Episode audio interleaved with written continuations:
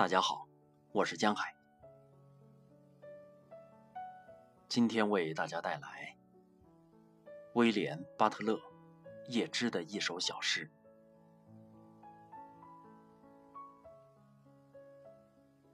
我就要起身走了，去因尼斯弗利岛，在那儿建一所小茅屋，用泥土和枝条。我要养一箱蜜蜂，种上九行豆角，在蜜蜂嗡嗡作响的林间，独自住下。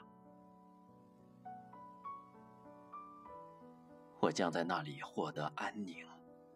那安宁慢慢滴落，从清晨的薄雾滴到蟋蟀歌唱的地方。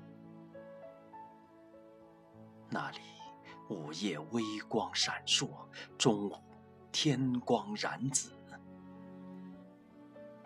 而黄昏布满了红雀的翅膀。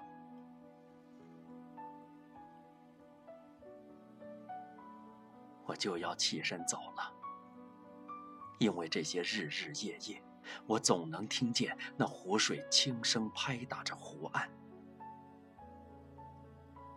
不论我站在路边，还是灰色的人行道上，总会听见他在我的内心深处